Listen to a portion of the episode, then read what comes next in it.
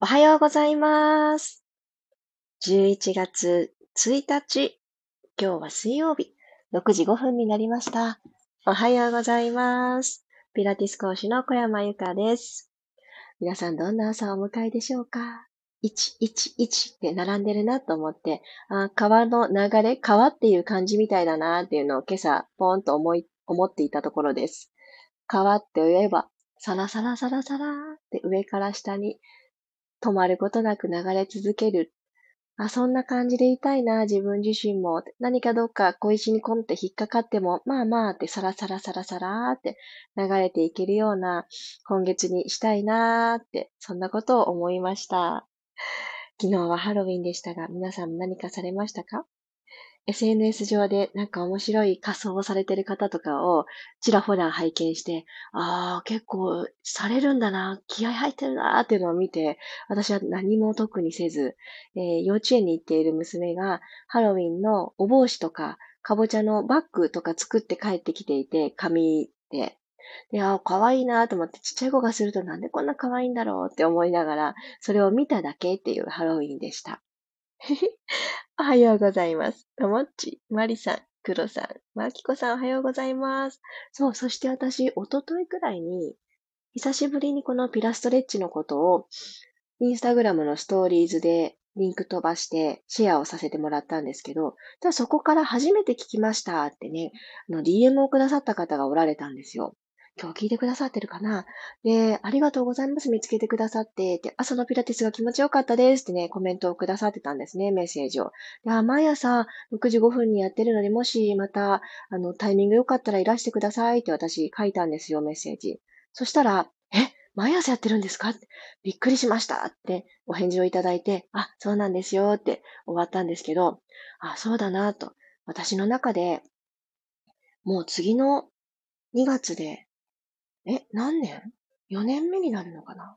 なんか、もう本当に毎朝のいい意味で皆さんとお会いできて、ちょっと軽くピラティスとストレッチをしてっていうこの15分間が当たり前になったせいで、私だけですよ。私がこう当たり前になって、おなじみの方も当たり前になってくださってたら嬉しいなって思うんですけど、習慣になっていることこそ自分自身の、こんなことやってますっていうのは、あの、定期的に伝えていかないといけないんだなっていうのを改めて気づかされた経験でした。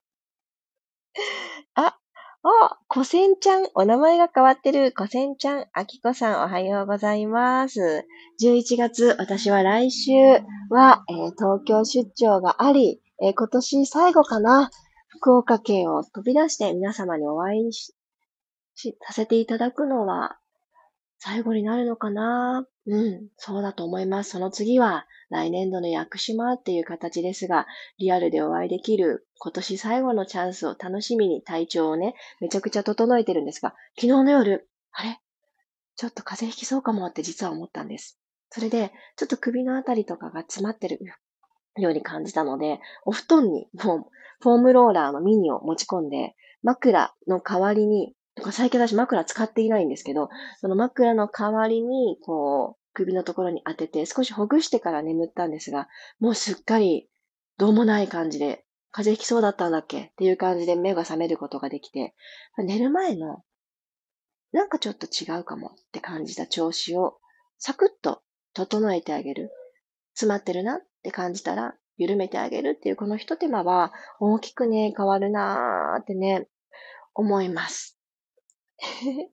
あ、おはようございます。みーさん、あまちこさん、おはようございます。まもなく4年。多分ですよ。私、引き算が上手じゃないから、2010、2021年から始めたんですけど、そしたら4年になりますか？合ってる ?21、22、23だもんね。24、本当だ、4年目になるみたい。わー。毎朝ありがとうございます。嬉しい。本当に、あの、皆さんがいてくださるからですよ。一人だとさすがに、さすがに続かない私でも。ありさこさん、お久しぶりです。おはようございます。ということで、始めていきましょう。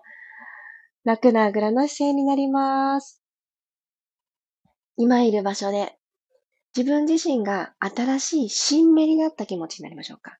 土の中から、ピヨって双葉がパッて出てくる、そんな感じ。土の中は座骨。この骨盤、この土台のと中、土台のところが土の中って思ってください。そこからおへそのあたり、この背骨たち、腰の背骨ですね。このあたりをスーッと目が出ていくように、上に上にと自分の力で引き上げていってください。引き伸ばしていく感じです。芽を出したい。土をめくり上げてね、上に押し上げて、スンって出てくる、あの新しい双葉のような感覚で、自分自身の背骨を今ある配列、その一つ一つのスペースを出していくようにして、少し前にやりましたね。頭を風船のようなものとしてイメージしてあげましょう。風船、紐がついてて、手を離したら、ファファファファって上の方に飛んでいく。あの風船、風に吹かれてふわふわ飛んでいく。そのくらい頭は軽いものとして取り扱ってみてください。では、鼻から息を吸います。今ご自身が縦に縦に伸びているところに息を丁寧に吸ってあげたので体は横にふわーってに広がったんじゃないかなと思います。口から吐きましょう。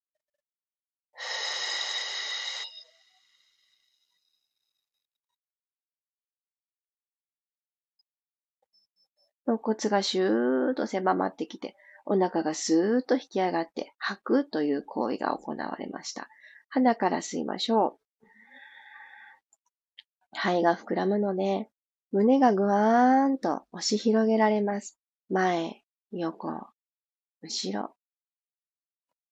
それとともに横隔膜も下がって、骨盤底も下がります。はい、吐きましょう。吐く息、この吐くというアクションの時に、お腹がポンプの役割になって、肺から空気がシューって薄くなって出ていって、肩の力がまた一つ抜けていく。吐き切ったら最後もう一度吸って、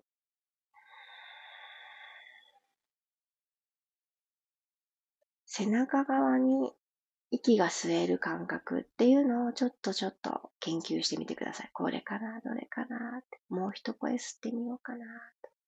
口から吐きます。頭は風船。前にうつむくわけでもなく、上に上に登ろうとする風船でいてください。はい、目を閉じてた方もじんわーり、まぶたを開いて、今見える景色をぼんやり、少し遠くに焦点を当てるような感じでいてください。私は今日もキャンドルを灯してるんですけど、キャンドルが目の前にあるわけじゃないんですが、その炎でゆらゆらゆらって部屋の中がこう、キラキラピカピカゆらゆらしてる感じです。このゆらゆらをちょっと波動を受けながら 少し遠くに目線を置いて、少し首周りほどきましょう。まずお顔を右に傾けます。右の耳が肩の方に近づく感覚。そしたらこのまま少し左の首筋が伸びている感覚を深めたいので、右手を左の側頭部にちょんと当ててください。もう少し右にかしげる感覚を深めます。で左手をその延長上につくようにしてマットに下ろしてみましょう。はい、そのまま左手の指先をあと1センチ遠くに歩かせるようにして、でその位置で軽く肘を曲げます。肩が下がる感覚になりませんか？じわーっと左の耳裏から肩の先、そして指先にかけてがじわじわ、じわじわーっと、本当の距離に戻ってくる感覚です。次の吸う息でこの手立ち緩めてお顔正面に戻して、今皆さんあぐらですよね。なので右のお膝の方に向かって斜め右に首かしげてください。ごくん。そのまんま、先ほど右手を添えていただいたところでもちょっとだけ左の後頭部寄りのところ、左の頭の鉢のところから後ろ側ぐらいに手を添えます。右手の重さ分、左のこの盆のくぼの横から耳のこの間のところがぐわっと伸びてくると思います。後頭下筋のところですね。ここ詰まってると、フェイスラインがボテッとしてくるので、しっかりここは緩んだ状態に整えましょう。では対角線上に左手が来るように置いてあげてください。これはご自身の心地よさ優先しましょう。もうこれだけで十分伸びが心地よいなーって方は、左手そのままついて、そのままの位置で肘を曲げます。目的は、左の肩をもうちょっと下げる意識。ね、左の脇を閉じる感覚だったり、左の肩甲骨を意識的に下げる。この3つを目的にしてちょっと肘曲げます。じわじわ伸びますよね。ちょっとこれ物足りないわっていう方は左手指1本分くらい遠くに歩かせて同じように肘を曲げてみてください。心地よさって人それぞれ違うし、毎日違うんですよね。なので今日どうかなっていう感じで微調整してあげてください。OK、正面から戻します。あ、だいぶ左の首筋が伸びて、ちょっと伸びすぎた感じが、ちょっとキープ長かったですかね。大丈夫ですか？では、今、ストレッチってこれすごく極意なんですけど、伸びて伸ばしっぱなしで終わるのすごい危険なんですね。体が、なんかちょっと待って伸びすぎじゃないって言ってびっくりするんですよ。それで慌てて、いや、戻んなきゃ戻んなきゃって、ギューって今度戻る力を慌てて発揮するんですよ。そうならないように、逆の動作で締めくくるっていうのが大事なので、はい、みんなで左にコクーンってかしげて、今やってあげたことを左側にやってあげてください。はい、では左手を右の側頭部にちょんと当てて、右手は少し遠くにマットに手を下ろして、右の耳裏から肩にかけての距離をご自身の心地よさを追求してみてください。右の肘を軽く曲げるアクションもいいし、本当に力を抜いて左の手の重さに委ねちゃう。これね、結構難しいかもしれないんですけど、普段ちょっと上半身固まりがちよっていう方。はぁ、でもため息のように吐く息で、右の、右半身をこう伸ばしていきたいので、左の手の重さを頼っちゃってください。頑張って、左に首をかしげようじゃなくって、もう傾けたら力抜く。じわじわ伸びますね。OK。正面にお顔戻していただいたら、斜め左下に行きましょう。コクーンとかしげていただいたら、右の側頭部あたりからちょっと斜め後ろのところに左手を添えていただいて、この時、胸とか腰とか背骨は全然丸まってない状態がいいです。首だけコクン。右手をついてあげる位置を対角線上に積極的に脇を閉じる意識、右の脇を。いや、私今日この、利き手側なんで、私右利きなんですけど、右が突っ張ってるなーって感じます。皆さんも左右差感じてますか？ゆっくり正面戻ってきましょう。オッケー。じゃあちょっと肩上げ下げしましょうか。息を吸いながら肩を耳の方にぐーんと近づけます。吐きながら少し後ろに肩を引いていただいて、長い脇腹のまんま、お腹もスイッチ入れてくださいね。くって引き上げておきましょう。力抜きます。ストーン。力を抜いても、この地中に埋まってる根っこの部分の座骨だったり骨盤が安定している。なので、脇腹が長い状態で肩の力だけ抜けた状態になれると思うんですね。じゃあもう一回思いっきり力んで肩を耳に近づけます。吸って、おへそも縦に引き上げる感じ。はい、後ろにちょっと引いて、力を抜きましょう。スターンこれ、立っている時も座っている時もあってほしいお腹のちょっとした支えです。この感覚が抜けちゃっている時に骨盤が反れたり倒れたりとかしてしまうので、ここに帰ってこれるように今日という日常をチェックしてみてください。ではちょっと全身の動きにつなぎたいので、ゴロンと仰向けになりましょう。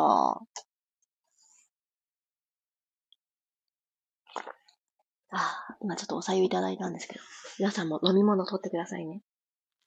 仰向け慣れたら、よいしょまずは骨盤が床と平行になってるかなと確認してみてください。お膝立てます。はい。では、右足を引きつけてきてください。一回肩の方にぐーんって引きつけて。で左足を天井の方に伸ばしましょう。スイッと伸ばす。今このアクションで、えー、骨盤後ろに傾きやすいんですね。腰部の隙間ががっちり埋まっちゃったっていう方もいると思うので、ちょっと起こしてください。起こして。OK。そしたら左足だけ動かしていきます。息を吸って、左足、つま先までまっすぐのバレリーナさんの足にしときます。吐きながら左足をゆっくりゆっくりコントロールしながら、マットスレスレの位置まで下げてきてください。顎軽く引きます。つむじ遠くに引っ張って、首の後ろに横じわが入っていない状態を目指して、はい。吸いながら左の足を天井方向に戻してきます。これ今、もも裏とかお尻がちょっと硬くって骨盤が後ろに傾いてしまうという方は、股関節90度の位置じゃなくっても大丈夫です。骨盤が床と平行であることを優先してください。もう一回、はーっと吐いて、左の足をゆっくりゆっくりゆっくり、マットスレスレの位置に下ろす。戻していきましょう。ゆっくりと天井方向に引き上げたら、右足と入れ替えます。左足を抱えてきて、右足は今のご自身の骨盤と相談しながら、傾かない位置で、つま先までまっすぐポイントでいてください。今、左の足を抱えていることで、無駄に肩に力が入ってないですか？もう添えとくだけでいいですからね。自分の両腕を左足にちょんって乗せとくぐらいで十分です。はい。吸って、吐きながら右足をゆっくりとお腹から足を遠くに下ろしていく意識を持って、スレスレの位置。吸いながら戻ります。吸うとき鼻から意識しましょう。口から吐きながら右足を下ろします。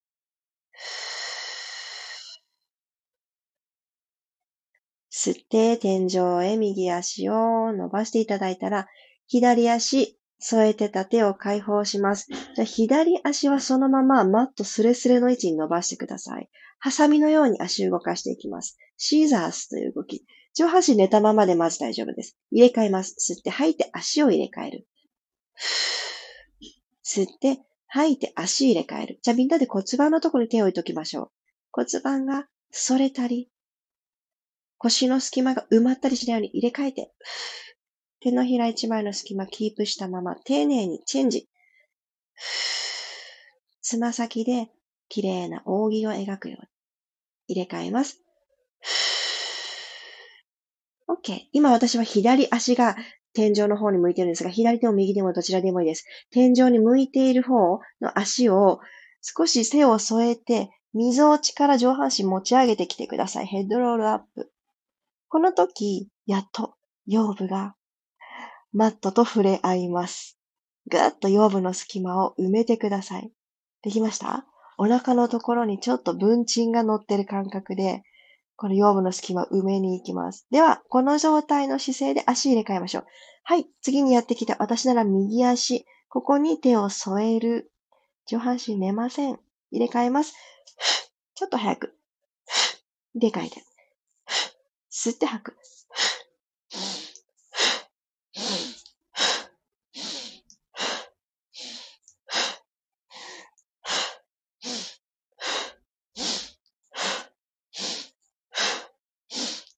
もう少し。あと一回ずつ。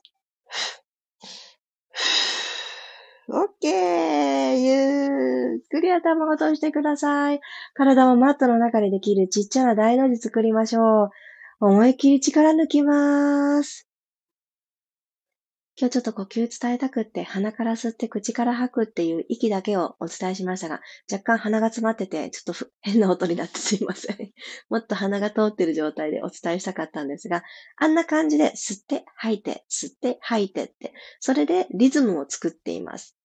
で、今日はこんなテッポでさせてもらったんですけど、それをものすごくゆっくりしてみたり、そしてまたさっきのテンポぐらいに戻してみたりっていう、テンポがくれるお腹全身への刺激っていうのがあるんですね。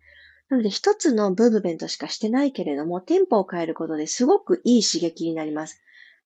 あれもこれもしないとダメなのかなって思ってしまうときこそ、一つの動きをテンポを変えて極めるっていう方法もあるので、ぜひぜひ、あのー、試してみてください。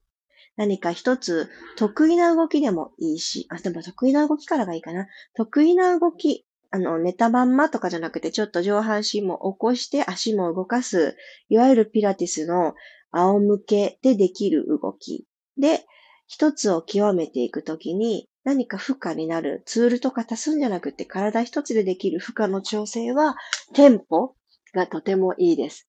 で、今みたいに自分の呼吸で、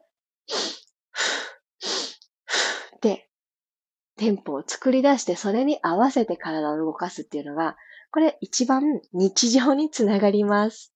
なぜなら、呼吸勝手にしながら歩いたり、立ったり座ったり、立ち止まったり、集中したりっていうのをしているから、それを意識的に呼吸の音が聞こえる状態で体を動かしてあげる。すると、ああ、息してんだよな、息しながら生きてんだよな、みたいな感覚が、私はですよ、あの、もう一回思い出されるんですね。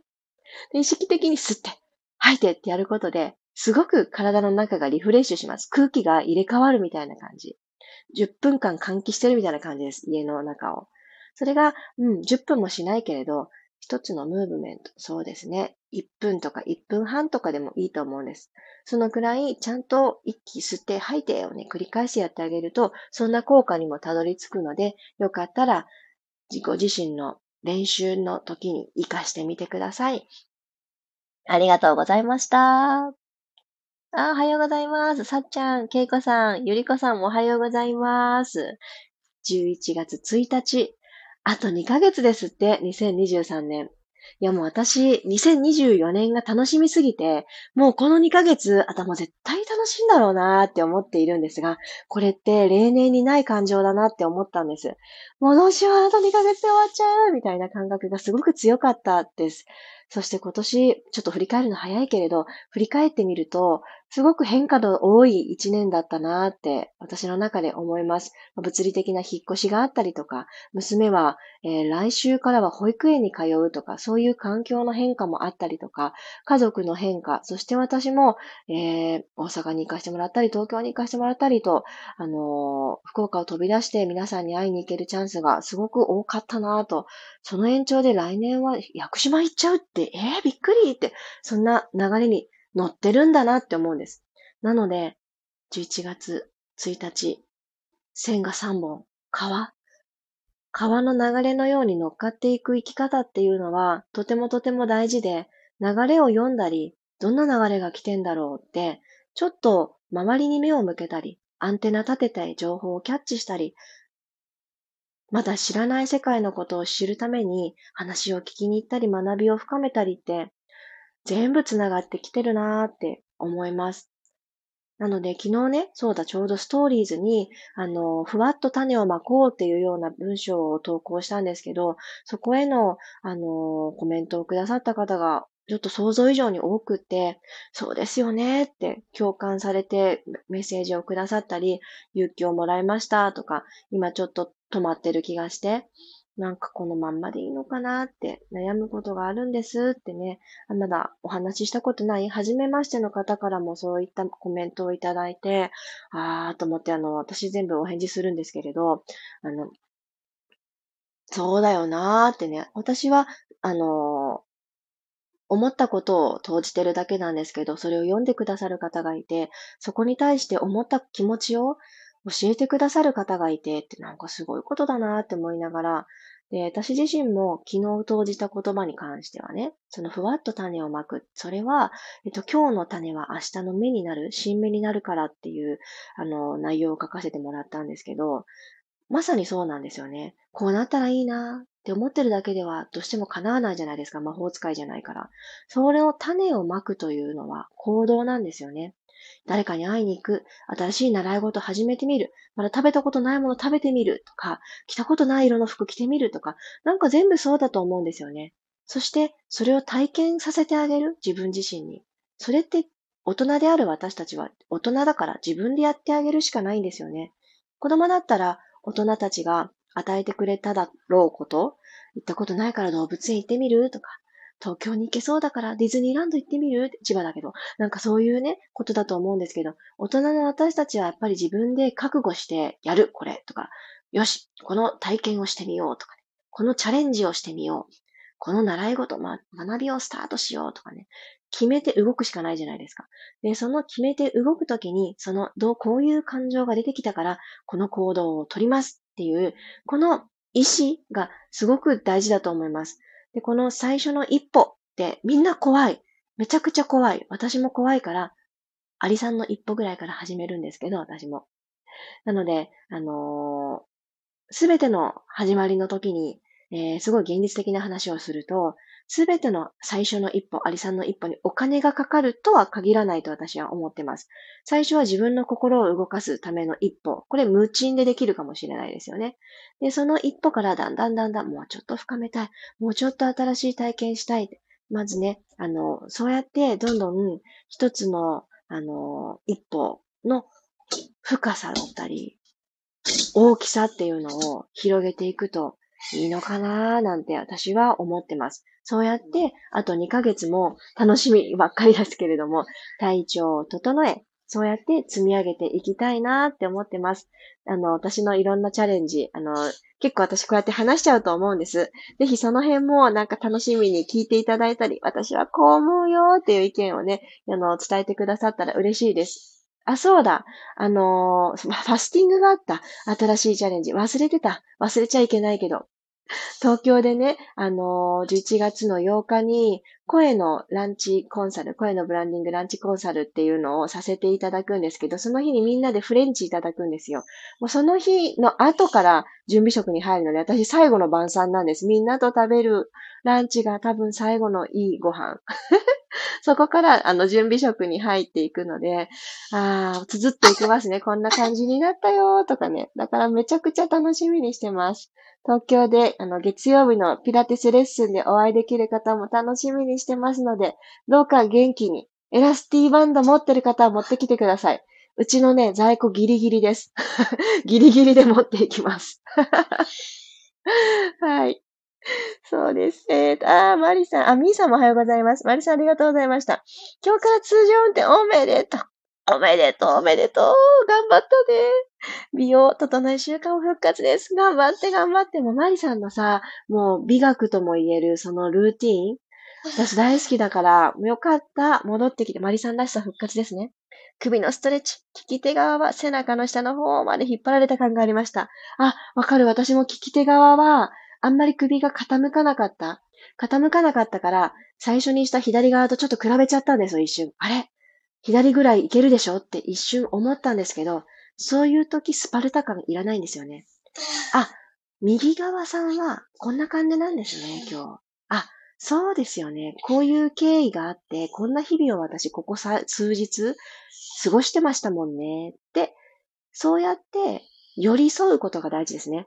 今の体の硬さとかに気づいたら、あと左右差とかに気づいたら、なんでなんでどうして反対側はこのくらい行ったのになんでこの人このくらいしか行かないのって考えてみる。そう、そこにスパルタいりませんから。で、あ、これをし続けたからこうなっちゃったんですね。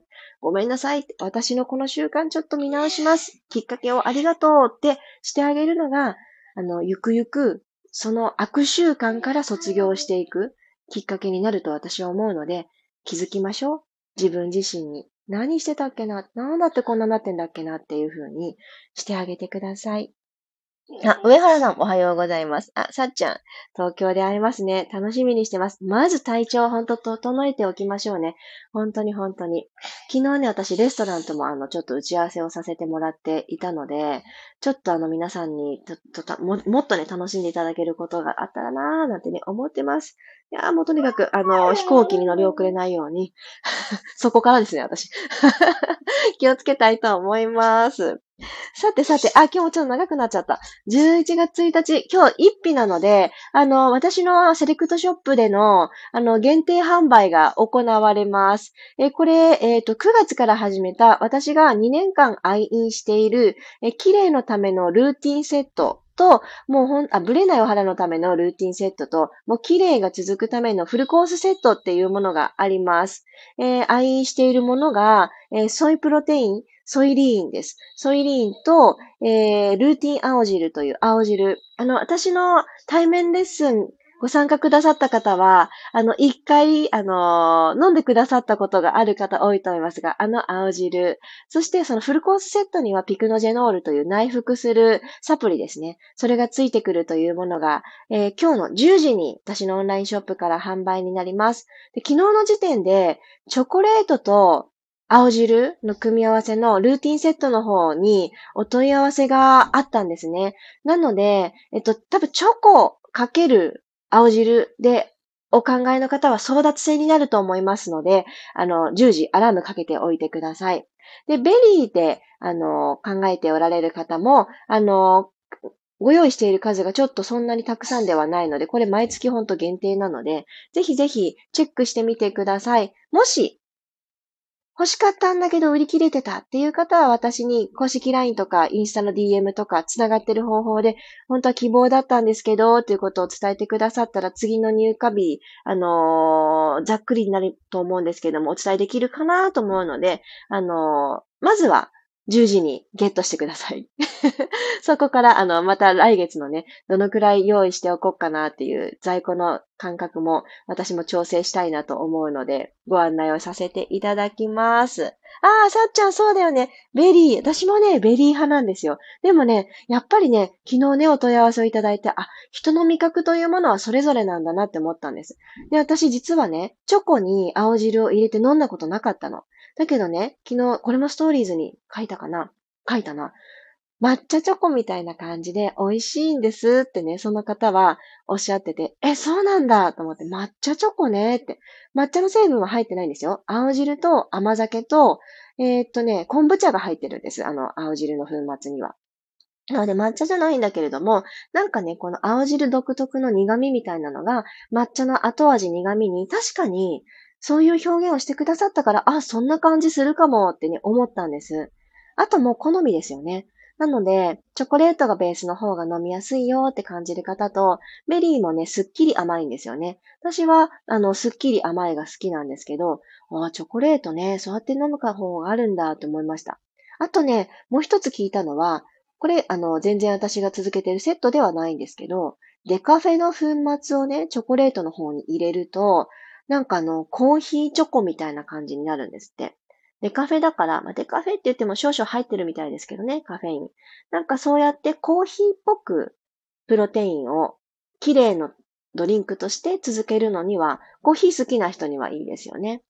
今私も絶賛デカフェに切り替えて、そう、面白いことに、あんなにコーヒー飲みたい飲みたいないと無理って思ってた感覚がもうすでに薄れてて、そう、私がさ、二日目ぐらいの時にさ、頭痛が来てって言った時にゆりこさんがさ、言ってくれましたよね。でもさ、妊娠中は控えてたでしょって。今ちょっとゆりこさんの話し方真似したつもりなんだけど、伝わる人いる？こんな感じなの、ゆりこさん。ふわって話してくださるんだけど、あの、あ、そっかって思ったんだけど、私ね、妊娠中も実はずっと頭痛くって、そのカフェインが抜けていくみたいな感覚が、普通ならね、2、3日らしいんですけどね。なんか私はね、なかなか抜けなくって、あなんか妊娠って結構ハードなんだなって思ってたんですよ、初期の頃。で、それを伝えたら、あ、もういいですよ、一杯ぐらいはって言ってくださる病院だったから、あ、いいんだ、一杯ぐらいと思って、それで頭痛から抜け出した妊婦生活を送れてたんですけど、まあ人それぞれですよね。妊娠もそうだし、味覚の違いもそうだし、本当にいろんなこと思います。なのでね、話が逸れちゃったけど、えっと、今日の10時、ルーティンセットとフルコースセットが発売になりますので、ちょっと継続しようかなとか、今の話で、あ、そんなものも販売とかしてるの？って気になってくださってた方おられたら、ぜひぜひ見てみてください。今日のキャプションにも貼っときますね。あとは私のインスタグラムのリットリンクのところから飛んでいけたり、公式 LINE の、えー、トークをするところ、あの、リッチメニューっていうところにも、私のセレクトっていうのがあって、そこがオンラインショップになってます。と飲み物以外はツールを販売しています。あと、温めグッズでビヨンヌっていうものも販売しています。今、冬になろうとしてるからめちゃめちゃ人気で、もう在庫がないものも結構ありますが、あの、デビューしてみようかなっていう方も多くいらっしゃるので、うちのいいところは送料が安いです。そこ、あの、いいところです。もうできるだけ送料を抑えて皆様にお届けをしておりますので、よかったらチェックしてみてください。ということで、月の始まり、水曜日、いってらっしゃい。また明日6時5分にお会いしましょう。小山由かでした。いってらっしゃい。